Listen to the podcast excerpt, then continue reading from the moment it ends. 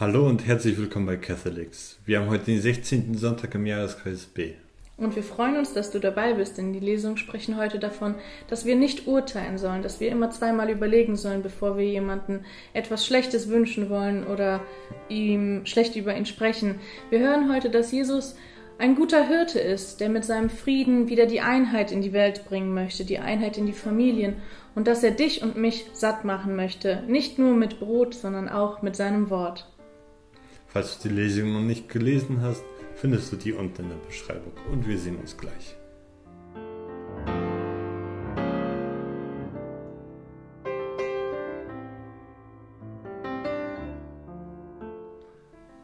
Die erste Lesung zeigt mir die aktuelle Situation, die wir auch in der Kirche haben, die ich in den anderen Menschen sehe oder von denen auch höre, weil sie zeigt mir, dass die Hirten, die hier erwähnt werden in der ersten Lesung, für mich Priester sind.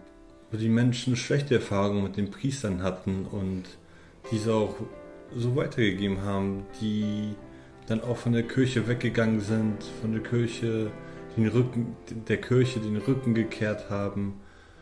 Und ich habe diese Erfahrungen nicht gemacht. Ich habe wirklich nur gute Erfahrungen mit Priestern gemacht. Und das ist vielleicht mein Glück und wirklich, weil die Priester für mich mein Begleiter sind. Sie sind immer für mich da gewesen. Sie haben mir immer gezeigt, dass Christus in meinem Leben Sinn ergibt. Und die Lesung also es tut mir wirklich leid für die Menschen, die so schlechte Erfahrungen gemacht haben mit der Kirche, mit den Priestern. Für mich sind Priester keine Götter. Es sind Menschen aus Fleisch und Blut und ich glaube, wir alle machen Fehler. Ich meine, die kleine Theresa wurde mal von einem Reporter gefragt, was die Kirche ändern sollte, damit es besser wird. Was sollten die Priester ändern? Was sollte jeder ändern, damit es endlich mal wieder gut ist in der Kirche? Und die kleine Theresa hatte geantwortet, du und ich müssen uns erstmal verändern. Und ich glaube, das ist immer so ein guter Anfang, wenn ich selber schaue, wo meine Fehler sind, aber auch wirklich selbstreflektierend auf mich schaue und sage, okay, ich bin nicht perfekt, aber das ist okay. Ich bin ein Teil der Kirche und die Kirche ist einfach nicht perfekt. Ich habe wirklich großes Glück gehabt, dass ich so großartige Priester auf meinem Lebensweg getroffen habe, die mich bis heute begleiten. Mich hat vor allem der letzte Satz der Lesung angesprochen. Der Herr ist unsere Gerechtigkeit. Und äh, so ähnlich wie Mike gesagt hat, äh, spricht die Lesung auch zu mir. Und zwar davon, dass jeder zur Rechenschaft gezogen wird für das, was er tut, für sein Handeln. Das heißt auch alle Priester, alle Hirten, die sich nicht um ihre Schafe gekümmert haben, die die Herde zerstreut haben und sie versprengt haben ähm, all diese Menschen werden zur Rechenschaft gezogen. Und das ist, äh, wie auch Mike gesagt hat, sehr aktuell in der heutigen Zeit. Jeder Priester, für all das, was momentan in der Kirche passiert, auf der Welt passiert, sind, sind die Menschen verantwortlich. Und ich würde das nicht mal so, so nur auf die Kirche beziehen, sondern auch weiterfächern und das verbreiten auf die Politiker, Lehrer, Ärzte. Jeder ist verantwortlich für das, was er tut. Politiker sind verantwortlich äh, für ihre Entscheidungen und dem, ob sie dem Allgemeinwohl dienen oder nicht. Genauso Ärzte, Lehrer. Und wenn wir das noch weiter runterstaffeln auf Familien, so sind auch Väter verantwortlich für ihre Kinder, für ihre Familien. Ehefrauen sind verantwortlich für das, was sie tun. Und jeder wird für sein Handeln zur Rechenschaft gezogen. Du wirst dafür zur Rechenschaft gezogen, was du in deinem Leben Gutes oder auch Schlechtes getan hast und ob du diese Herde beisammen hältst oder ob du sie zerstreust und wie du mit diesem Gut umgehst, was dir übertragen wurde. Und diese Lesung gibt mir aber auch eine Hoffnung, dass ähm, der gute Hirte kommen wird oder dass, dass Christus gute Hirten erwecken wird, die die Schafe wieder zusammenführen und dass diese Einheit wieder existieren wird in Familien, in Ehen, in, in der Politik, auf der Welt, die ganzen, also dass es irgendwann einen Moment geben wird, wo wir alle wirklich im Frieden vielleicht, im Einklang mit miteinander, mit der Natur, dass wir wirklich alle in dieser Einheit leben können. Und dieser Satz, der Herr ist unsere Gerechtigkeit, sagt mir auch einfach, dass diese Gerechtigkeit auch siegen wird. Was mir dazu noch einfällt, ist ein Aspekt, dass es immer einfach ist, den Nächsten zu verurteilen. Es ist immer einfach, irgendwelche Wörter zu sagen oder zu sagen, du solltest die Strafe bekommen oder den sollte man abschieben.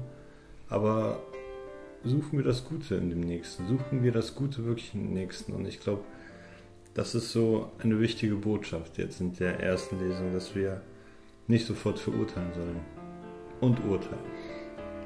Ja, und zu dem, was Mike gerade noch gesagt hat, fällt mir ein, das habe ich letztens gehört. Bevor du mit dem Finger auf jemanden zeigst, dann sei dir bewusst, dass drei Finger deiner Hand auf dich zeigen. Das heißt, überleg dir gut, wenn du mit jemanden, wenn du jemanden urteilst und mit dem Finger auf jemanden zeigst, dann gehören drei Finger noch dir und die zeigen auf dich und deine Fehler und deine Makel. Das heißt, bevor du jemanden verurteilst, äh, jemandem was Böses wünscht oder jemanden irgendwie bezichtigst, dann sind drei Finger auf dich gerichtet. Also das fand ich ganz interessant.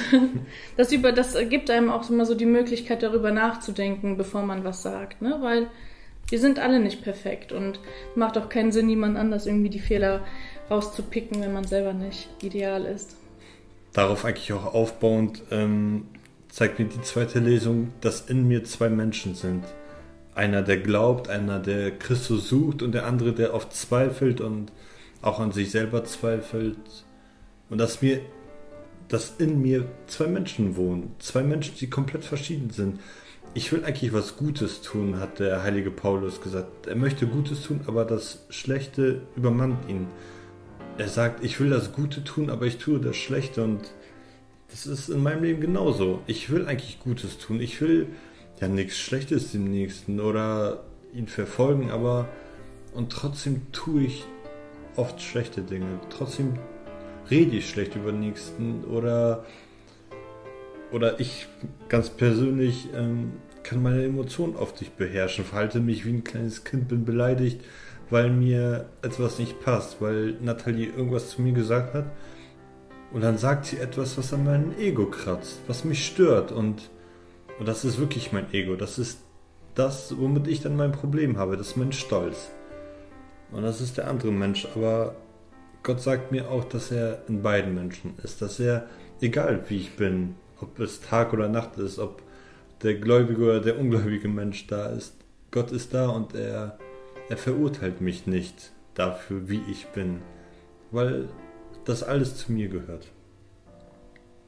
Für mich ist diese zweite Lesung wirklich eine frohe Botschaft, denn Christus kommt mit seinem Frieden und er ist der Friede und besonders der Satz, er riss die trennende Wand der Feindschaft in seinem Fleische nieder, hat mich sehr angesprochen, weil ich sehe, dass auf diese, diese Wände gebaut werden, gebaut sind, das, was auch die erste Lesung gesagt hat, dass, ähm, dass es Spaltungen gibt, dass wir nicht mehr in dieser Einheit sind, egal in welchem Lebensbereich. Und Christus kommt mit seinem Frieden und allein durch seinen Frieden, durch, dadurch, dass er sein Leben für uns hingegeben hat, haben wir Anspruch eben auf, auf diese, sind wir Erben dieses Himmelreiches, sind wir Erben seiner, seiner Verheißung und ähm, dürfen ihn unseren Erlöser nennen. Und hier ist auch davon die Rede, dass es, er, er bringt den Frieden den Nahen und den Fernen. Und das, das heißt für mich auch, dass jeder, wirklich jeder diese Liebe verdient hat.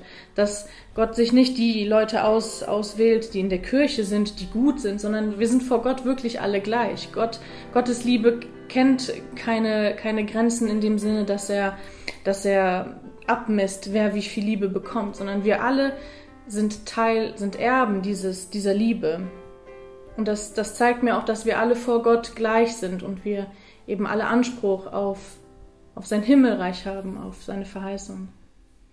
Das Evangelium lädt mich dazu ein, die Stille zu suchen. Ich sehe, wie hektisch alles immer drumherum um mich ist wir wohnen in der Stadt, in der Wohnung und hier ist es immer super laut. Die Autos fahren drum und, Züge. Die Züge, ja, Züge auch nur, weil wir an den Bahngleisen wohnen. Und die Lesung lädt mich dazu ein, die Stille zu suchen, die Stille mit Christus, weil, wie wir letzte Woche auch gehört haben, Christus hat die Apostel auf Mission geschickt zu zweit und die sind jetzt zurückgekommen und Christus will mit ihnen alleine sein. Der will in Stille mit ihnen sein und er findet diese nicht, weil Menschen ihn verfolgen. Die suchen ihn. Sie suchen ihn, um, um bei ihm zu sein, was verständlich ist. Ich will auch bei Christus sein.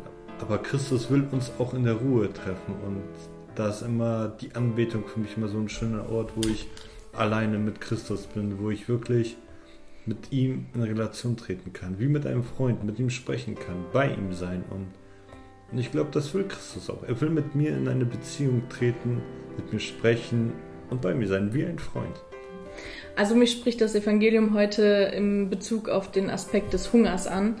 Und zwar möchten die Apostel sich zurückziehen, weil sie nicht einmal Zeit fanden, um etwas zu essen. Und sie möchten wirklich, so wie Mike sagt, in diese Ruhe treten, ein bisschen entspannen, den Körper auch wieder auftanken, weil der Körper Hunger hat und äh, sie sind gestresst und sie wollen wirklich ähm, zu diesem einsamen Ort. Aber diese Menschen erlauben ihnen das nicht und folgen ihnen. Sie haben mitbekommen, dass Jesus sich entfernt, aber sie sind Teil dieser Wundertaten geworden und ähm, haben auch diesen Hunger, aber nach dem Wort. Sie dürsten wirklich danach, äh, satt zu werden von, von dem Wort Gottes. Und Christus geht darauf ein. Er, er wirkt das nicht einfach so ab, sondern er sieht, dass sie wirklich, ähm, sie waren wie Schafe, die keinen Hirten haben. Und Christus geht darauf ein, hat Mitleid und, und gibt ihnen diese Nahrung, gibt sich hin, um, um diese Nahrung zu sein und diesen Menschen wirklich ein Wort zu geben. Und besonders berührt hat mich eben, dass, dass Jesus sich nicht abwendet, sondern dass er wirklich dieser gute Hirte ist und, und uns satt machen möchte. Das waren die Lesungen von heute. Wir freuen uns, dass du dir unseren Impuls angehört hast. Wenn dich etwas bewegt hat, berührt hat, dann schreib es gerne in die Kommentare. Ansonsten sehen wir uns nächste Woche wieder. Mach's gut.